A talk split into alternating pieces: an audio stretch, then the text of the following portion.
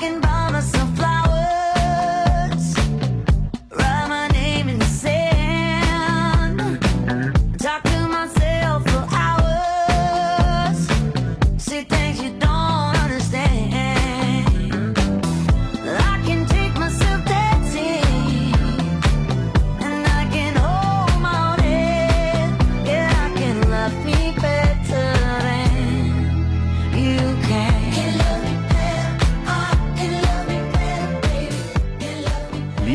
Hörerinnen und Hörer, ihr hört den wohl schnellsten, größten Pop-Hit unserer Zeit.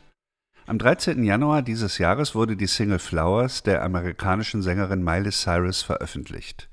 Am 4. Mai schon meldete die Streaming-Plattform Spotify, er habe eine Milliarde Abrufe erreicht, schneller als jemals irgendein Song zuvor. Flowers belegte in 35 Ländern Platz 1 der Singlecharts, darunter in den Popländern USA und Großbritannien. Aber auch in Deutschland gelang Miley Cyrus zum ersten Mal ein Nummer-1-Hit. Es gibt noch weitere Rekorde, die sich mit diesem Song verbinden. Man könnte in einen Zahlenrausch kommen und mittlerweile muss man von einem Popphänomen sprechen. Es geht in dem Lied und in dem Video um eine Frau, die mit ihrem Ex-Partner abrechnet. Das tut sie auf eine Art und Weise, die ziemlich zeitgemäß ist. Sie beklagt nicht die Trennung oder macht ihm Vorwürfe, sondern sie inszeniert sich als starke Überwinderin einer Beziehung, die ihr sowieso nicht gut getan hat. Alles, was der Ex für sie getan hat, kann sie selbst eigentlich besser für sich tun. Das ist die Botschaft des Liedes. Brisant wird das Ganze dadurch, dass Cyrus eindeutige Zeichen setzt, dass es hier um die Abrechnung mit einer realen Person geht, mit Liam Hemsworth, einem Schauspielerkollegen, mit dem sie eine bewegte Beziehung führte und mit dem sie 2018-19 für acht Monate verheiratet war. In dieser Folge der Zeitgeister beschäftige ich mich mit künstlerischen Formen der Trennungsbewältigung. Was sind das für seltsam faszinierende Songs, Kunstwerke oder Romane, in denen Künstlerinnen die bittere Bilanz einer zerbrochenen Beziehung vor der Öffentlichkeit ausbreiten? Ist es eigentlich legitim, Privates und Intimes offenzulegen, um sich selbst in einem besseren Licht darzustellen? Inwiefern benutzen Künstlerinnen solche Schlüsselkunstwerke als feministische Strategie? Und wie verhalten diese sich zu ähnlichen Werken von Männern? Ich werde dazu auch mit einer Frau sprechen, die sich professionell mit Feminismus, Pop und Empowerment beschäftigt.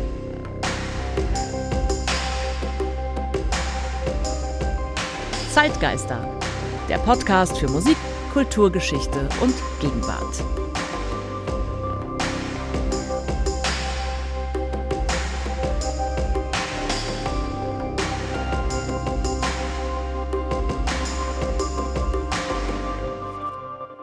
Mein Name ist Ralf Schlüter. Ich produziere den Podcast Zeitgeister zusammen mit der Zeitstiftung Ebelin und Gerd Bucerius. Ich gehe ja in jeder Folge von einem Song oder einem Musikstück aus und versuche dann mehr zu erfahren über ein dahinterliegendes Thema. Und diesmal geht es um eine sehr aktuelle Variante des alten Spruchs Das Private ist politisch. Schon vor der Veröffentlichung von Flowers war Miley Cyrus eine extrem erfolgreiche Sängerin und Schauspielerin. Sie wurde 1992 in eine Showfamilie hineingeboren.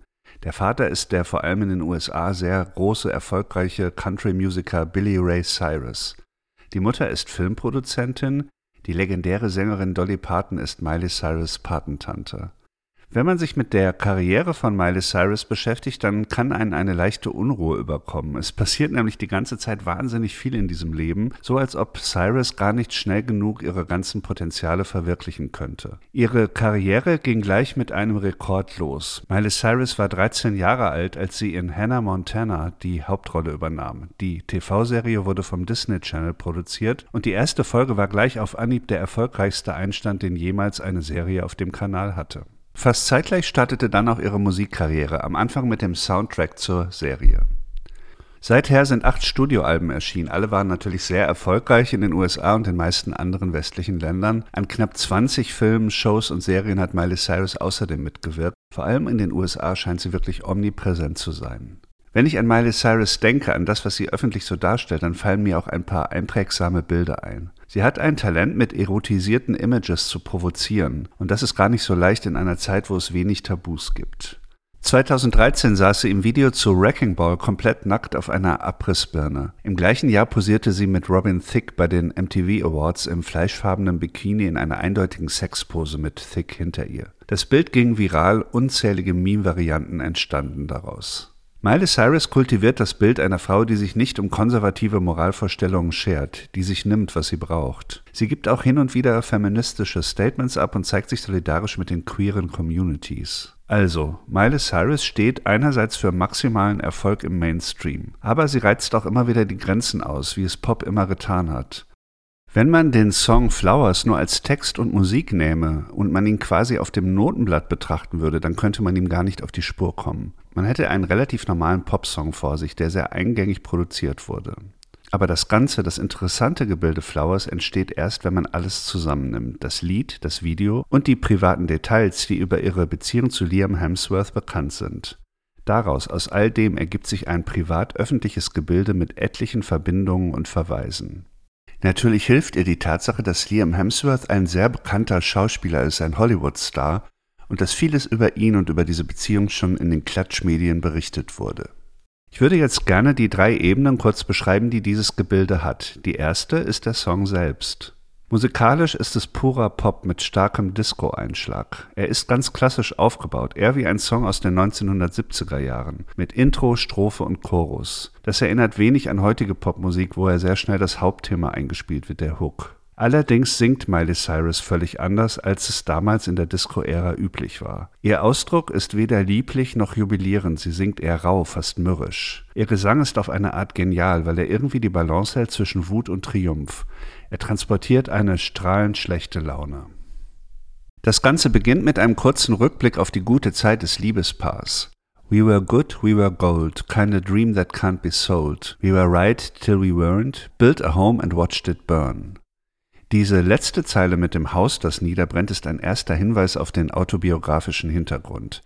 Das verbrannte Zuhause, von dem sie hier singt, ist wohl das gemeinsame von ihr und Hemsworth bewohnte Haus in Malibu, das bei den großen kalifornischen Waldbränden vom November 2018 komplett abbrannte. Dann beschreibt die Sängerin eine kurze Phase der Trauer. Hm, I didn't wanna leave you, I didn't wanna lie, started to cry, but then remembered I. Und dann kommt der triumphale Refrain, der die Hauptaussage präsentiert. Alles, was ihr Ex-Partner ihr war, kann sie sehr viel besser für sich selbst sein. I can buy myself flowers, write my name in the sand, talk to myself for hours, say things you don't understand. I can take myself dancing and I can hold my own hand. Yeah, I can love me better than you can. Das sind ja schon seltsame Bilder, die da vor dem inneren Auge entstehen. Eine Frau, die sich selbst Blumen mitbringt, stundenlange Selbstgespräche führt, mit sich selbst tanzt und, das ist vielleicht das schrägste Bild, ihre eigene Hand hält. Der Refrain bewegt sich dabei aber nicht im luftleeren Raum. All das sind ziemlich deutliche Antworten auf einen anderen Song und das ist ein Song von Bruno Mars, When I Was Your Man aus dem Jahr 2012. In diesem Lied zählt der Sänger alles auf, was er für seine Frau getan habe, was ihre Liebe ausmacht. Es soll für Miley Cyrus und Liam Hemsworth wichtig gewesen sein. Zum Song kommt dann eine zweite Ebene hinzu. Das ist das Video von Jacob Bixenman. Darin sieht man Miley Cyrus zunächst durch Hollywood laufen in einem sehr eleganten Kleid, das golden glitzert. Und es ähnelt einem Kleid, das die Schauspielkollegin Jennifer Lawrence 2012 getragen hat, bei der Los Angeles Premiere des ersten The Hunger Games Films. Liam Hemsworth hat in diesem Film The Hunger Games auch mitgespielt und soll damals eine Affäre mit Lawrence gehabt haben. Diese Art von Anspielung, für die man so ein bisschen Hollywood-Gossip kennen muss, gibt es zuhauf in diesem Video. Ich werde nur einige erwähnen und verlinke aber ein paar Seiten. Es gibt Seiten dazu im Netz, die sich sehr intensiv und akribisch damit beschäftigen. Die nächsten Szenen spielen dann in und vor einem modernen Haus in Hollywood, also klassische Moderne, und auch dieses Haus hat eine Bedeutung. Hemsworth soll sich hier, genau hier mit Geliebten getroffen haben, und das waren wohl nicht wenige. Cyrus ist jetzt in schwarzer Unterwäsche zu sehen und praktiziert Workout mit Sexassoziationen, so würde ich das mal beschreiben. In den letzten Szenen des Videos tanzt Cyrus in einem schwarzen Männeranzug in und um das Haus herum. Diesmal nicht sportlich, kämpferisch, sondern verrückt und seltsam. Diese letzten Szenen des Videos erinnern unübersehbar an den Tanz der psychopathischen Hauptfigur aus dem Joker-Film von 2019 mit Joaquin Phoenix. Es stellt sich die Frage, möchte Cyrus Hemsworth hier unterschieben, er sei verrückt und gefährlich wie der Joker in dieser berühmten Treppenszene, oder identifiziert sie sich selbst mit dem Joker? Offenbar wollte Miley Cyrus dann ganz sicher gehen, damit auch alle verstehen, worum es geht und hat diesen ganzen Anspielungen noch eine dritte Ebene hinzugefügt.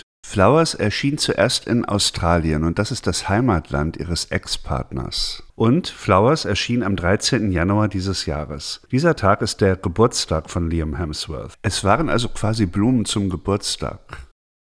All das zusammengenommen macht diesen Song zu einer Art dreieinhalb Minuten Schlüsselroman. Es ist irgendwie eine Mischung aus Gala und der Verbindung verschiedener Zeichensysteme, an der die Strukturalisten ihre Freude gehabt hätten. We were good, we were gold, kind of dream that can't be sold. We were right till we weren't, built a home and watched it burn. Mm, I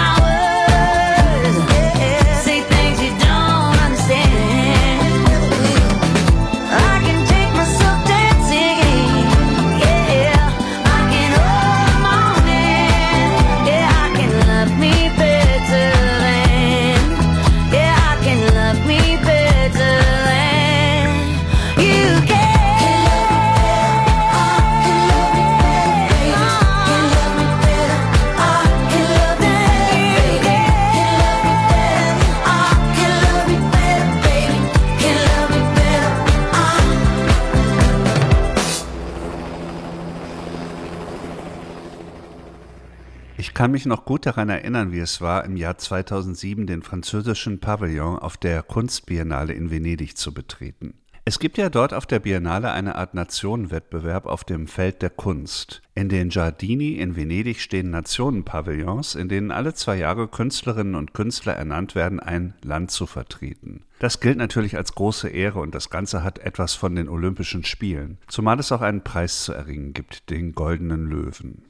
2007 wurde Frankreich von Sophie Kall vertreten. Sophie Kall ist eine Konzeptkünstlerin und ihr Material ist sozusagen das echte Leben. Das heißt, sie denkt sich nichts aus, keine Geschichten, keine Skulpturen oder Filme, sondern sie behandelt in ihren Arbeiten oft Dinge, die ihr selbst passiert sind. Ich habe nach meiner Erinnerung damals sehr viel Zeit in diesem Pavillon verbracht. Ich fühlte mich magisch hineingezogen in dieses Werk, in dieses gigantische konzeptuelle Werk der Künstlerin. Überall an den Wänden fand man Fotos und Texte, es liefen Filme und es lief Musik. Und all dies kreiste um eine einzige Sache, um einen Brief. Genauer gesagt um eine E-Mail, die Sophie Kall von einem Mann bekommen hatte und mit der er die Beziehung oder Affäre zwischen ihnen beendet hatte. Diese E-Mail stand am Anfang der konzeptuellen Arbeit und sozusagen auch am Ende. Alles beschäftigte sich damit mit diesen Worten, die der Mann geschrieben hatte, und Sophie Kall hat sie veröffentlicht. Man bekam den französischen Originaltext der E-Mail und eine englische Übersetzung. Ich habe daraus jetzt eine deutsche Fassung gemacht für diesen Podcast. Es ist vielleicht ein bisschen irritierend, dass er seine Geliebte hier sieht, aber wir sind hier in Frankreich, da soll das ja durchaus vorkommen.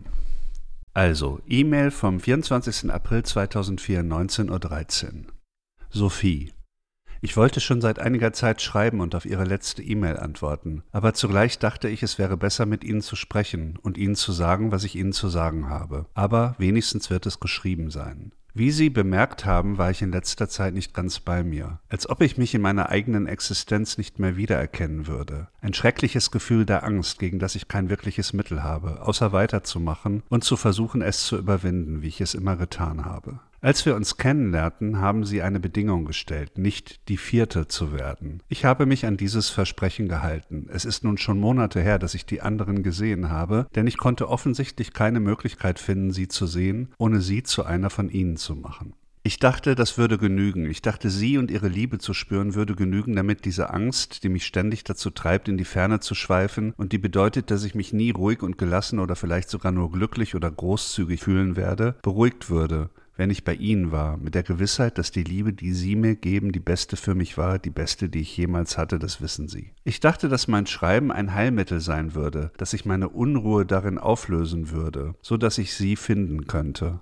Aber nein, es ist sogar noch schlimmer geworden. Ich kann Ihnen gar nicht sagen, in welchem Zustand ich mich befinde. Also habe ich diese Woche wieder angefangen, die anderen anzurufen. Und ich weiß, was das für mich bedeutet und in welchen Kreislauf es mich hineinziehen wird. Ich habe sie nie angelogen und habe auch jetzt nicht vorzulügen. Es gab noch eine weitere Regel, die Sie zu Beginn unserer Affäre aufgestellt haben. An dem Tag, an dem wir kein Liebespaar mehr sind, könnten Sie sich nicht vorstellen, mich weiter zu sehen. Sie wissen, dass ich diese Einschränkung nur als katastrophal und ungerecht empfinden kann, wenn Sie B und K noch sehen, und als verständlich, natürlich. Ich kann also niemals Ihr Freund werden. Aber nun können Sie die Bedeutung meines Entschlusses daran ermessen, dass ich bereit bin, mich Ihrem Willen zu beugen, obwohl es so viele Dinge gibt, Sie nicht zu sehen oder mit Ihnen zu sprechen oder die Art, wie Sie Menschen und Dinge betrachten und Ihre Sanftheit mir gegenüber, die ich schrecklich vermissen werde. Was auch immer geschieht, vergessen Sie nicht, dass ich Sie immer auf dieselbe Art und Weise lieben werde, auf meine eigene Art und Weise, wie ich es getan habe, seit ich Ihnen zum ersten Mal begegnet bin. Dass diese Liebe in mir weiterleben wird und, da bin ich mir sicher, niemals sterben wird. Aber es wäre die schlimmste Maskerade, jetzt eine Situation zu verlängern, von der Sie genauso gut wissen wie ich, dass sie nach den Maßstäben der Liebe, die ich für Sie empfinde und die Sie für mich empfinden, irreparabel geworden ist. Liebe, die Sie empfinden, eine Liebe, die mich jetzt zwingt, so offen zu sein, als letzter Beweis für das, was zwischen uns geschehen ist und immer einmalig sein wird. Ich hätte mir gewünscht, dass die Dinge anders gelaufen wären. Passen Sie auf sich auf. Ein Kommentar von Sophie Kall zu diesem Brief stand nun am Anfang der Kunstinstallation im französischen Pavillon. Ich erhielt eine E-Mail, in der mir mitgeteilt wurde, dass es vorbei sei. Ich wusste nicht, wie ich darauf reagieren sollte. Es war fast so, als ob sie nicht für mich bestimmt gewesen wäre. Sie endete mit den Worten Passen Sie auf sich auf. Und das habe ich getan. Ich bat 107 Frauen, darunter zwei aus Holz und eine mit Federn, die aufgrund ihres Berufs oder ihrer Fähigkeiten ausgewählt wurden, diesen Brief zu interpretieren, ihn zu analysieren, zu kommentieren, ihn zu tanzen, zu singen, ihn zu sezieren, ihn auszuschöpfen, ihn für mich zu verstehen, für mich zu antworten. Es war eine Art, sich die Zeit zu nehmen, Schluss zu machen, eine Möglichkeit, auf mich aufzupassen. Und das hat sie getan, daraus bestand dieses Kunstwerk. Der Brief ist ja tatsächlich ein bisschen seltsam, er scheint nicht wirklich ehrlich zu sein. Der Autor stellt es ja so dar, als ob er aufgrund seiner inneren Probleme gezwungen sei, wieder andere Frauen zu sehen. Die Trennung von Sophie scheint der einzige Akt zu sein, seiner besonderen Liebe zu ihr gerecht zu werden. Das ist schon ganz schön verdreht und es kommt der Verdacht auf, dass der Ex-Liebhaber sie mit hehren Worten abspeisen wollte. Falls der Absender die Hoffnung hatte, die Künstlerin damit diskret zu verabschieden, ist das gründlich schiefgegangen. 107 Frauen haben nun mit ihren Mitteln versucht, diesen Brief, seine Untertöne und seine möglichen Motive zu interpretieren, vor den Augen der größten Welt weltweiten Öffentlichkeit, die die Kunst überhaupt zu bieten hat. Unter den Interpretatorinnen waren etwa eine Familienmediatorin, eine Richterin, eine Cartoonistin, eine Psychoanalytikerin, eine Auslegerin des Talmud, eine Expertin für Frauenrechte der Vereinten Nationen, eine Teenagerin, eine Kriminologin, eine Wahrsagerin, eine Grafikdesignerin und viele andere. Man sieht schon, dass Sophie Kall versucht hat, sozusagen universal heranzugehen, den Brief aus allen nur denkbaren Perspektiven zu untersuchen. Natürlich ist es ein wichtiges Element des Werks, dass die Interpretationen alle von Frauen kommen. Damit thematisiert Kall den Geschlechteraspekt. Es ist nicht einfach der etwas verdruckste Brief eines Menschen, sondern es ist der Brief eines Mannes. Ist es typisch für Männer, sich so davonzustehlen, sich hinter hehren Worten zu verstecken, wenn sie lieber weiter andere Frauen treffen wollen? Welche Strukturen werden in dieser E-Mail sichtbar? Die Bewertungen fielen ganz unterschiedlich aus. Ich gebe nur mal drei Beispiele. Die Richterin schreibt als Resümee, als Ganzes betrachtet illustriert der Brief die Tatsache, dass die Durchführung einer Liebesaffäre sich nicht sehr unterscheidet von den Verhandlungen und dem Abschluss eines banalen Leasingvertrags. Diese Bewertung könnte man jetzt etwas unromantisch finden, die Richterin meint es aber explizit positiv, da sie Verträge und die Sprache der Juristen als etwas sehr Reiches und Differenziertes versteht. Die Teenagerin, der Kall die Texte zu lesen gab, schrieb einfach Is pet, das heißt auf Deutsch etwa er macht sich wichtig oder er prahlt. Eine Wahrsagerin interpretiert den Text, indem sie Karten legt und sagt etwa, dies sind nicht Worte eines glücklichen Mannes wegen des Eremiten.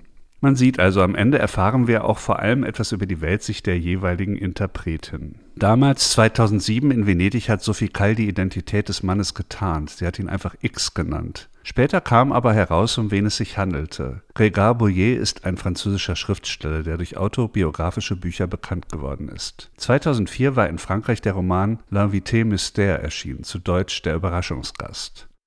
Darin beschreibt Boyer, wie ein Mann auf einer Party, er selbst, der Ich-Erzähler, einer berühmten französischen Künstlerin auftaucht. Sie wird auch mit Klarnamen genannt, Sophie Kall. Ich habe die Angabe gefunden, dass äh, Boyer das Buch sogar an dem Tag herausgebracht hat, an dem er zugleich die E-Mail an Sophie Kall geschrieben hat, die mit Passen Sie auf sich auf endete. Ich konnte das aber nicht verifizieren. Man kann aber sagen, dass hier beide Partner ziemlich versiert sind in der Vermengung von Privatleben und Kunst. Abgesehen davon bleibt doch die Frage, ob Kalls Werk eigentlich feministisch ist, also ob es über das hinausgeht, dass man sich irgendwie öffentlich rächt an dem anderen.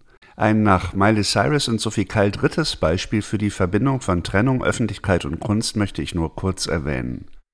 Im Jahr 2018 erschien das Buch einer amerikanischen jungen Autorin Lisa Halliday. Sie beschreibt in der einen Hälfte ihres Romans Asymmetry die Affäre einer jungen Frau mit einem berühmten amerikanischen, sehr viel älteren Schriftsteller. Mit ihm war sehr eindeutig Philip Roth gemeint. Das war eine interessante Pointe, dass Philip Roth hier auftauchte. Er ist ja für Romane bekannt, die teilweise auch Schlüsselromane sind, die sich oft um Liebesgeschichten, Affären und Frauen drehen. Hintergründe dazu habe ich verlinkt.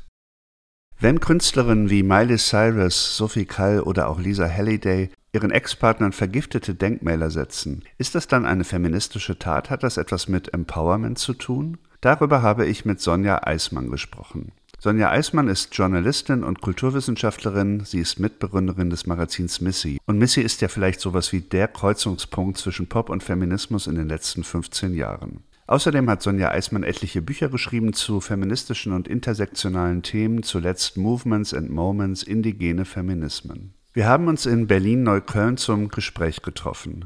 Meine erste Frage an Sie war, wenn ich jetzt Künstlerin bin und ich habe eine Trennung hinter mir, bin ich dann eigentlich im Vorteil, weil ich die Möglichkeit habe, daraus etwas zu machen, das in der Öffentlichkeit wahrgenommen wird? Ja, die Antwort auf diese Frage ist wie so oft, dass es sehr ambivalent ist, würde ich sagen. Natürlich ist man einerseits im Vorteil, wenn man die ganze große Öffentlichkeit als Forum hat, um die eigene Sicht der Dinge darzustellen, um zu sagen, Leute, hört zu, so war es, so schlecht wurde ich behandelt, so fies war mein Gegenüber, äh, glaubt mir, seid auf meiner Seite. Das ist natürlich ein Gefühl, was der Ohnmacht, die so eine Trennung mitunter ja mit sich bringt, durchaus entgegenwirken kann. Also das hat so was ähm, beruhigendes, rückversicherndes, unterstützendes, wenn man sozusagen die Öffentlichkeit auf seine Seite ziehen kann. Andererseits hat es aber natürlich auch ein bisschen was, ja, nicht so ehrenvolles, fast ein bisschen was schäbiges, wenn man öffentlich herzieht über was Privates. Es gibt ja diesen, ja, bekannten Ausdruck, äh, schmutzige Wäsche in der Öffentlichkeit waschen, dass das eben nicht die eleganteste Art und Weise sei, mit ähm, erlittenen Kränkungen umzugehen. Und ich glaube, es es kommt immer ganz darauf an, wie man es macht. Und es hat auch sehr damit zu tun, wie die Gunst der Öffentlichkeit verteilt ist. Wir haben ja hier in dem Podcast drei Beispiele von Künstlerinnen, die Beziehungen, also vergangene Beziehungen aufarbeiten, indem sie auch Intimes öffentlich machen. Der Partner steht dann jeweils relativ blöd da. Ist das eigentlich legitim? Naja, das ist natürlich immer die Frage, äh, wie überhaupt privates Verhalten legitimiert werden kann. Ja, also ist es überhaupt legitim, jemanden zu verlassen? Früher gab es bei Scheidungen noch das Schuldprinzip. Da wurde ganz klar gesagt, du bist schuld, weil du dich in dem und dem Bereich verweigert hast oder weil du mich betrogen hast. Das wurde ja abgeschafft. Das ist ja eine neue Form der Moral, dass es hier nicht mehr um Schuld geht, sondern dass klar ist, dass Menschen sich auseinanderleben und unschöne Dinge passieren, die aber sozusagen nicht mehr justiziabel sind den Partner dann blöd dastehen zu lassen, ist natürlich auch immer eine Frage dessen, was vorher vorgefallen ist. Ja, wenn ein, eine Person die andere ganz fies betrogen hat, dann hat die betrogene Person natürlich ein großes Interesse daran, da wieder was ins Gleichgewicht zu bringen, sich vielleicht auch zu rächen oder zumindest die Öffentlichkeit wissen zu lassen, dass das nicht in Ordnung war. Aber ähm, es hat natürlich schon auch immer so eine Komponente der Hilflosigkeit, würde ich sagen, dass man sozusagen so ein öffentliches Forum Forum braucht, um den anderen schlecht dastehen zu lassen. Ja, also man könnte auch sagen, man kann es ja auch auf andere Art und Weise regeln. Und ich glaube, es gibt da aber auch so sehr subtile Varianten, damit umzugehen. Also sich sozusagen selber nicht durch diese Aktion, ob es jetzt Rache ist oder nicht, sich dadurch selbst nicht zu beschmutzen, aber dann der Öffentlichkeit doch klar zu machen, ähm, wer da eigentlich die unschönen Dinge getan hat. Und das ist, glaube ich, die große Kunst, das hinzubekommen. Es gibt ja sogar einen Genrebegriff, Revenge Songs oder Revenge Art nenne ich das jetzt mal. Ähm, was bedeutet in diesem Fall die Tatsache, dass es Frauen sind, die hier die äh, Revenge Art praktizieren und herausbringen? Also ich glaube, ähm, die öffentliche Beurteilung von Trennungen hat immer ganz viel mit dem Geschlecht zu tun. Ich lese selbst ja sehr gerne Klatschzeitschriften, wo es oft um Trennungen geht. Und da ist es natürlich soziologisch immer unglaublich interessant, wie da Mitgefühl, äh, Schuld, Ohnmacht verteilt werden. Und da hat es natürlich immer ganz stark was mit Gender, mit Geschlechterrollen zu tun. Es sind in der Regel nämlich immer die Frauen, die verlassen werden, die darunter leiden, die betrogen wurden. Und die Männer sind dann eben die Unzuverlässigen oder vielleicht auch die Don Juans. Und die Frauen können dann sozusagen ja mit dem Mitleid rechnen. Und äh, die Männer äh, zwar mit so einem gewissen Zorn, aber auch mit einem Verständnis für dieses Verhalten, weil es gibt ja diesen Spruch Boys will be Boys, Männer sind ebenso, die machen das und es ist sozusagen das Los der Frauen, das zu erleiden und dafür bekommen sie dann eben das allgemeine Mitgefühl. Ja, das Interessante ist ja, dass diese mediale Darstellung auf diesem Celebrity-Level sich überhaupt nicht mit den Daten zu Trennungen deckt. Es gibt verschiedene Berechnungen dazu, Studien, Zahlen. Bei allen kommt eigentlich in den letzten Jahren immer raus, dass es mehr Frauen sind, die sich trennen möchten, also die sich scheiden lassen möchten. Ähm, in Deutschland waren das, glaube ich, 51 Prozent in den letzten Jahren an Frauen, die die Scheidung eben eingereicht haben. In den USA waren es äh, fast äh, 70 Prozent mal in einem Jahr noch nicht vor allzu langer Zeit. Und bei Partnerschaften ohne Trauschein ist es ungefähr ausgeglichen. Also es ist mitnichten so, dass immer die Frauen verlassen werden. Dann äh, ist es so, dass wir besonders gerne diesem Spektakel der verlassenen Frau zuschauen. Deswegen gibt es meiner Meinung nach auch ein besonders großes Interesse an äh, Racheprodukten, um es mal so zu nennen, von Frauen. Es wurde ja vor einigen Jahren dieser äh, doch recht abstruse Begriff des Revenge Body erfunden. Wenn es mich nicht täuscht, dann war es, glaube ich, Chloe Kardashian, die den Begriff groß gemacht hat nach einer Trennung. Sie hatte auch eine Reality-Fernsehshow, die genauso hieß. Und da ging es eben darum, sich am Ex-Partner zu rächen, indem man einen fantastischen Körper mit viel Workouts und Diät sich erarbeitet, damit der ja, äh, Ex-Partner sich eben grämt und denkt, was habe ich da nur für eine tolle Person verlassen, die so attraktiv ist.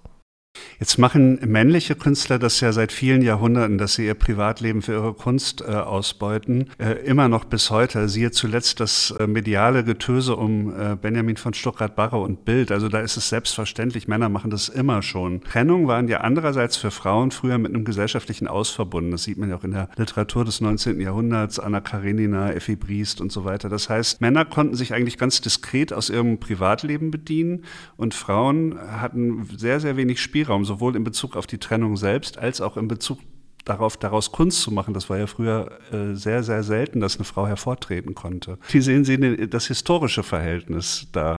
Ich glaube, dass Frauen heute die Möglichkeit haben, so etwas Privates wie eine Trennung öffentlich zu machen, ohne dabei eben gleich beschämt zu werden, ist auf jeden Fall eine Errungenschaft der Emanzipationsbestrebungen der ja, 60er, 70er Jahre bis heute. Also das war früher eben so, dass die schmutzige Wäsche, was natürlich auch eine sehr weiblich konnotierte Sache ist, dass diese schmutzige Wäsche eben zu Hause gewaschen wird. Ja? Also Frauen sollten eben still leiden. Äh, sie waren ja sowieso so sozusagen eher auf die häusliche Sphäre begrenzt und hatten gar nicht die Möglichkeit, sich dazu so zu artikulieren. Und wenn sie es denn getan hätten, dann wären sie natürlich gleich kritisiert worden als schwach, als weinerlich. Es gibt ja den Begriff Empowerment, der im Moment sehr viel verwendet wird im Zusammenhang mit Feminismus. Kann man diese Werke auch als etwas begreifen, das Empowerment vermittelt, also wo, wo Frauen sozusagen ein Vorbild bekommen, wie man in einer Trennung sich äh, verändern kann, gut verändern kann danach? Also ich denke, diese Werke sind auf jeden Fall so angelegt und sie werden auch definitiv so gelesen. Das suggerieren die vielen, vielen Kommentare unter dem Video von Miley Cyrus, wo Leute wirklich begeistert sind und auch sagen, ich bin so glücklich verheiratet, aber trotzdem zeigt mir dieses Video, wie wichtig es ist, mit sich selbst im Reinen zu sein und sich selbst zu mögen. Und auch bei Sophie Kall äh, war bei der Ausstellung zu dem Buch damals auch das Feedback ganz stark in die Richtung, dass es so ein souveräner Umgang Umgang mit einer Trennung sei und so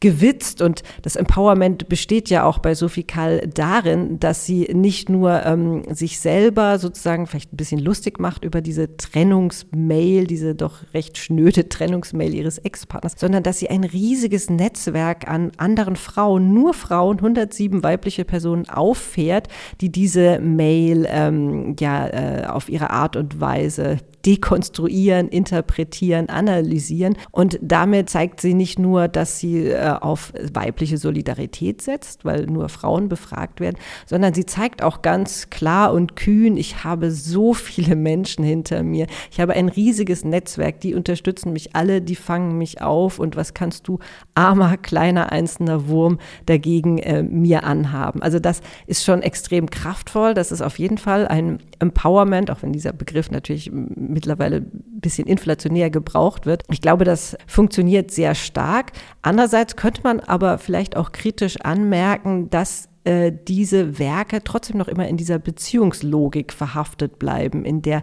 Frauen ja nach wie vor sehr stark gelesen werden. Also es gibt äh, alle fünf Jahre so eine Untersuchung zu äh, dem Zustand der Medien weltweit, das heißt Global Media Monitoring Project. Und da wird immer wieder auch untersucht, wie Frauen und Männer in Bezug auf andere Menschen dargestellt werden.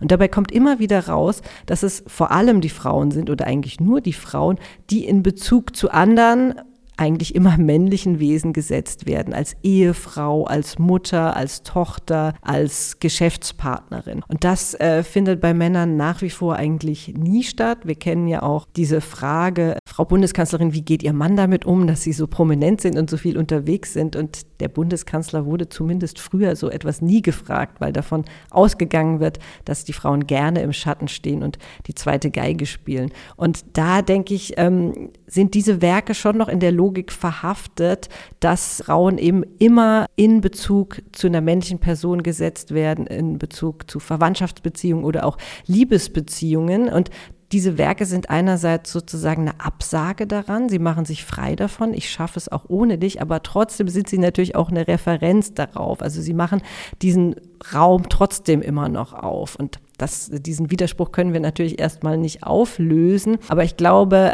um sich wirklich frei davon zu machen, dann bräuchte es sozusagen noch einen weiteren Schritt, um sich völlig autark zu denken als weibliche Wesen. Sonja Eismann. Als ich mich mit dem Titel des Songs beschäftigt habe, Flowers, da ist mir ein berühmtes Zitat eingefallen.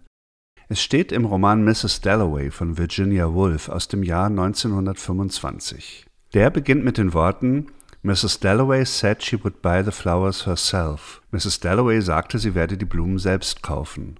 Was bedeutet das? Ganz praktisch geht es hier um Blumen, die Mrs. Dalloway für ein Fest braucht, das am gleichen Tag in ihrem Haus in London stattfinden soll. Sie ist eine Lady aus der Upper Class. Normalerweise wäre es eine Aufgabe der Bediensteten, die Blumen zu besorgen. Das macht die Hausherrin jetzt selbst. Das scheint erstmal so recht banal zu sein, aber wenn man genauer hinschaut, dann bedeutet dieser Satz, mit dem der Roman beginnt, noch viel mehr. Mrs. Dalloway wird das Haus verlassen. Sie wird in London in der Stadt unterwegs sein. Sie wird Leute treffen. Davon handelt der Roman. Nach Jahrhunderten der von Männern bestimmten Literatur und der Perspektive wird hier eine weibliche Protagonistin mit diesem Satz quasi losgeschickt. Sie kauft die Blumen selbst, sie denkt selbst, sie nimmt die Welt selbst wahr, unter anderem in vielen inneren Monologen. Der Satz ist ein Fanal der Moderne in dieser Hinsicht. Äh, Virginia Woolf hat damit Geschichte geschrieben. Und es hat viel mit dem zu tun, was Sonja Eismann am Ende des Gesprächs gesagt hat, mit diesem Gefühl der Autarkie, der Selbstständigkeit. Interessant ist, dass dieses Motiv Blumen selbst kaufen bzw. für sich selbst jetzt in veränderter Form fast 100 Jahre später in einem Pop-Hit noch einmal eine so große Rolle spielt. Wenn man sich für die gesellschaftlichen Veränderungen der Zeit interessiert, dann sollte man vielleicht auch die Blumenläden im Auge behalten. Das war die Folge Nummer 32 des Podcasts Zeitgeister. Ich bedanke mich bei euch fürs Zuhören, bei Sonja Eismann für das Gespräch und natürlich beim Team der Zeitstiftung. Weitere Podcasts der Zeitstiftung sind Urban Change und Zwischenrufe. Wenn ihr Kontakt mit mir aufnehmen möchtet, mir irgendwas mitteilen, äh, kritisieren, loben oder Material schicken oder Anregungen, was auch immer, dann gerne unter der E-Mail-Adresse zeitgeister.zeit-stiftung.de. Andere Folgen zum Thema Pop und Feminismus sind Folge Nummer 3 mit MIA Bad Girls, das schnelle und intensive Leben, Folge Nummer 7 Solange Don't Touch My Hair, warum eine Frisur politisch sein kann, Folge Nummer 11 mit Hildegard Knef und dem Mädchen im Turm und Folge 24 Kate Bush und die Frage, wer eine Stimme hat und wer nicht.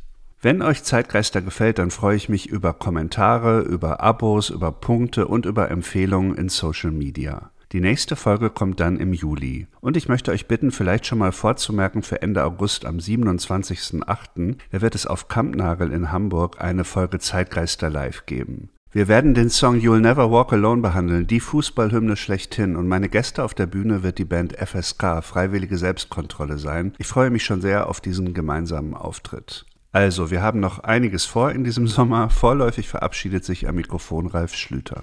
Tschüss.